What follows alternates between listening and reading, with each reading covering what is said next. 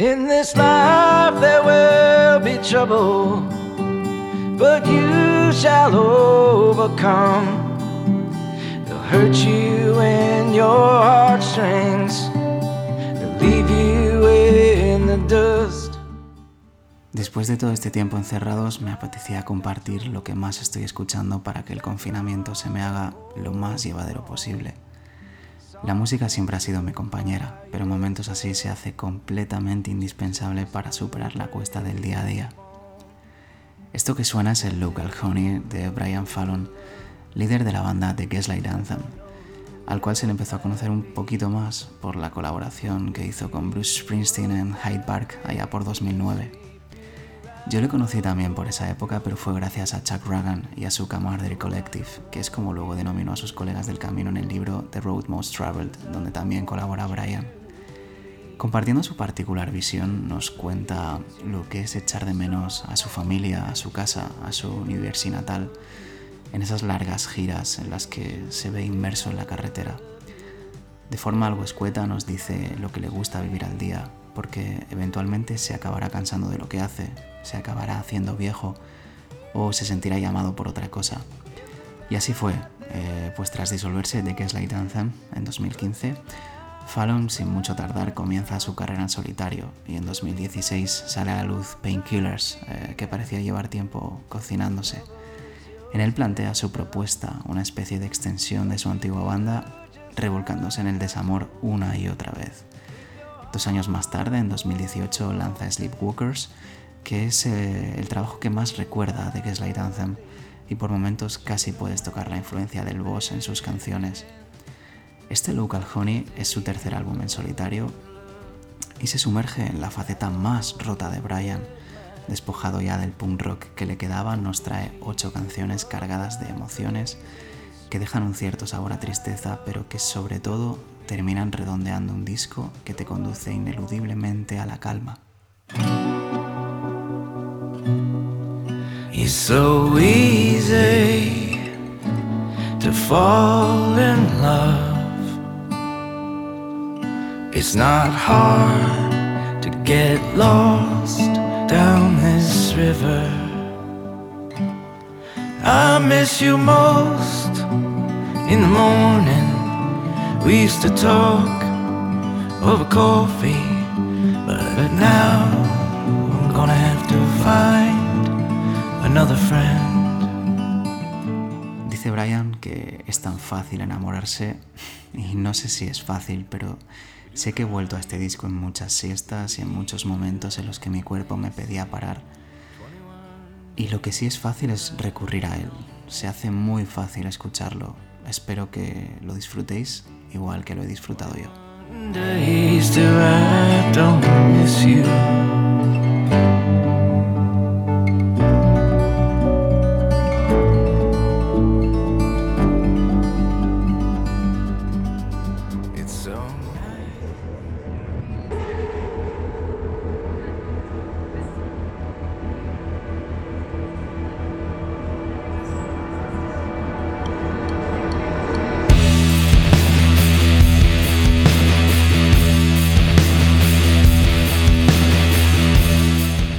Semana pasada me llegó mi vinilo mensual de Holy Road Records eh, y por unas 20 libras cada mes me envían una edición exclusiva para suscriptores del disco que hayan sacado en la fecha. Y además de eso, la suscripción incluye una serie de ventajas en Bandcamp con preaccesos a ciertos lanzamientos y descuentos en merch.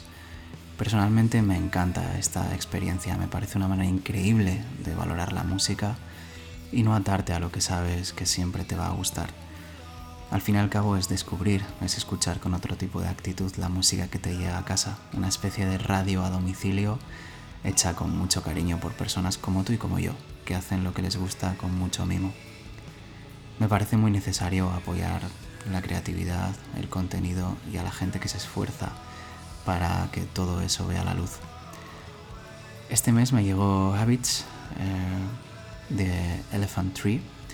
No los había escuchado nunca y estuve muy atento a la presentación de su single Bird en BBC Radio y me generó muchísima curiosidad. Le vi muchos matices distintos y me recordaba muchas cosas. pasé de estar en una intro típica de Al J eh, a entrar en un riff de Monolord o Spelljammer eh, hiper profundo en cuestión de segundos. La pegatina de la portada dice para fans de Cult of Luna, eh, Queens of the Stone Age, Smashing Pumpkins y claro, tuve que dejar de leer, dije esto es imposible, no puede ser. En mi cabeza no podía sonar todo eso junto. Hasta que escuché el disco por primera vez y luego otra y luego otra y ahora no soy capaz de evitar eh, acordarme de todas esas influencias. Se mueven entre ritmos muy pesados y desérticos, con una voz que es el, arma de Cheshov de, este disco, por así decirlo. Te va guiando por todas las canciones siendo completamente irreemplazable.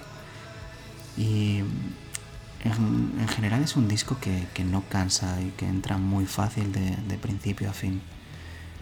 Pese a haber salido hace justo una semana, lo escucho dos o tres veces al día y se ha convertido en uno de los discos que más he escuchado este mes.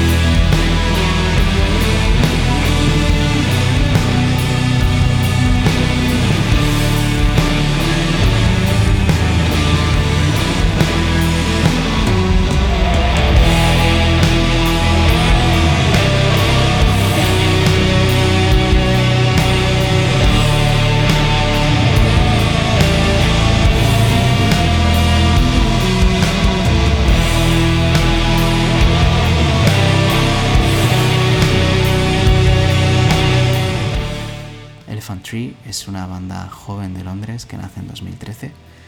Siempre se han movido por el stoner y con este disco, que es su tercer trabajo de estudio, dejan bien claro lo que quieren. Espero que se queden por mucho tiempo. Hush now, bird, you cannot fly. Sparrow, save your only fly. Winter's here and you are cold. No other bird would be so bold. No other bird would be so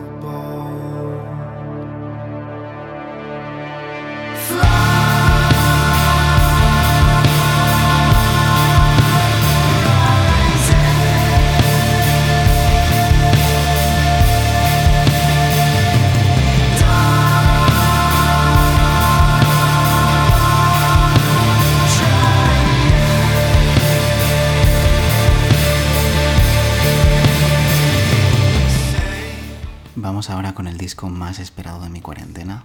Ellos son Elder y esto es Omens.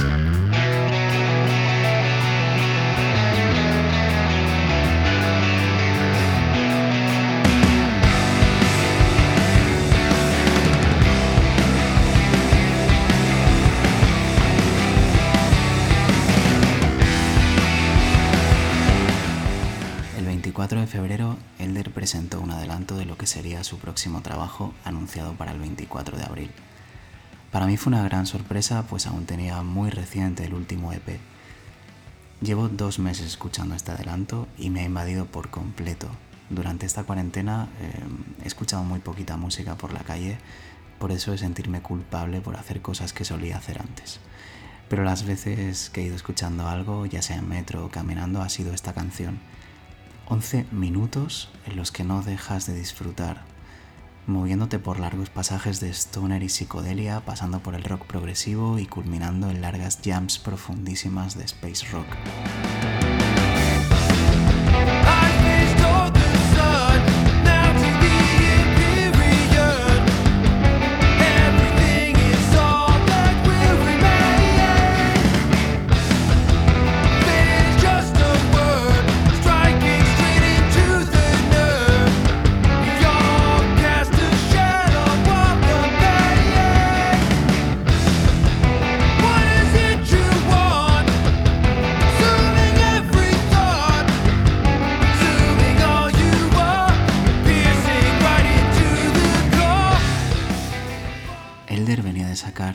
Instrumental de Gold and Silver Sessions en 2019, que formaba parte del proyecto Postbox eh, de Blues Funeral Recordings, en el que participaba también la banda Big Scenic Nowhere, debutando con aquel maravilloso EP y muchas otras bandas de la escena stoner.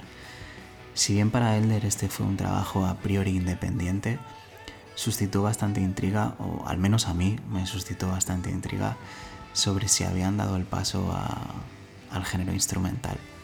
Pero queda claro con Omens que solo fue un simulacro, y aunque Elder me apasionaron por completo con, con ese P instrumental y sin ser yo muy fan de las voces, tengo que confesar que su voz me puede y me parece ciertamente adictiva.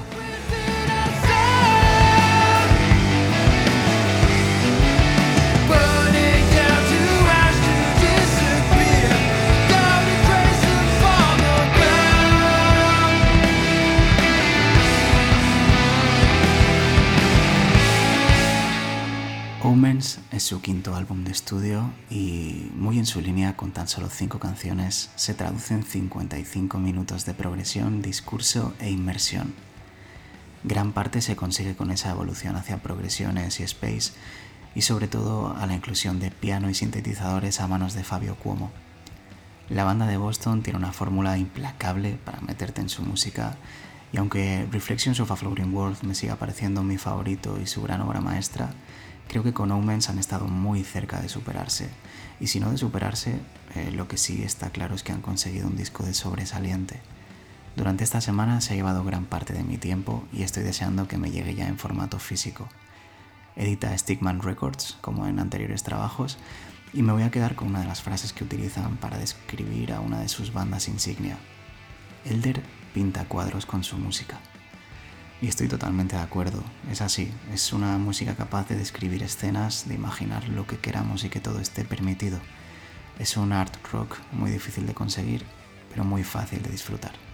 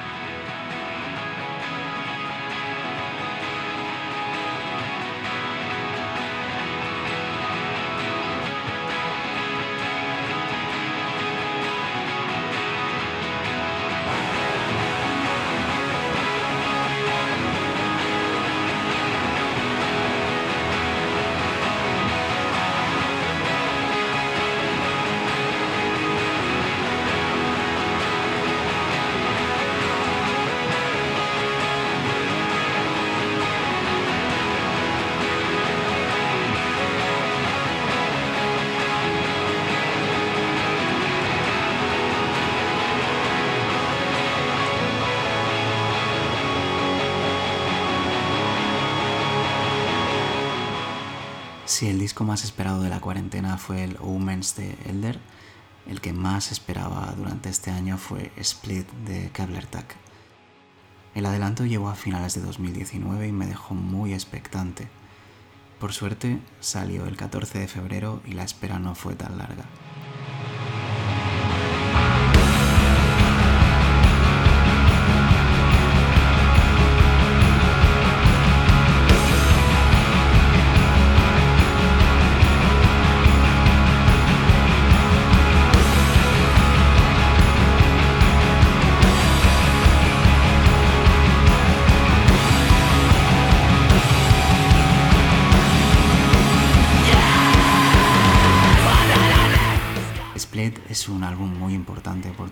Significa para la banda y sobre todo lo que conlleva para sus fans. Hay que recordar que en 2018 eh, su líder Erlend decidía abandonar el grupo en mitad de la gira de Natesfeld.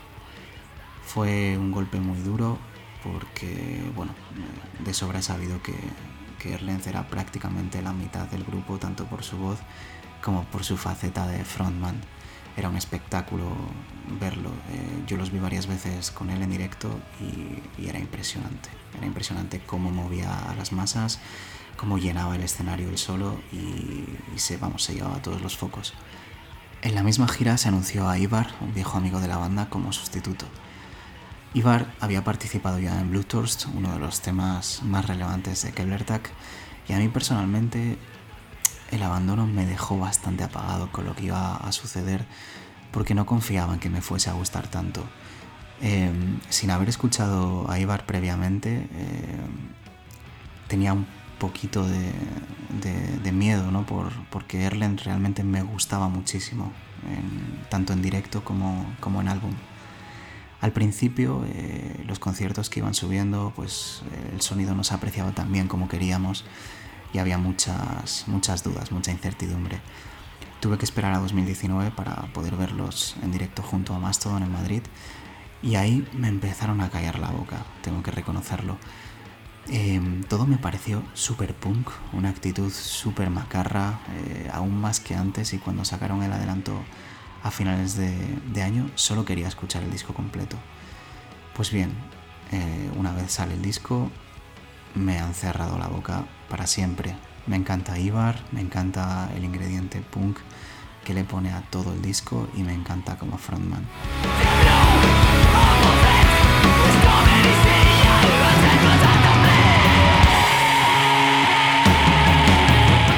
Split es el cuarto álbum de la banda noruega con el que abandonan por fin a Roadrunner Records, mostrando un sonido más crudo y natural, acercándose a, su primer disco, al homónimo.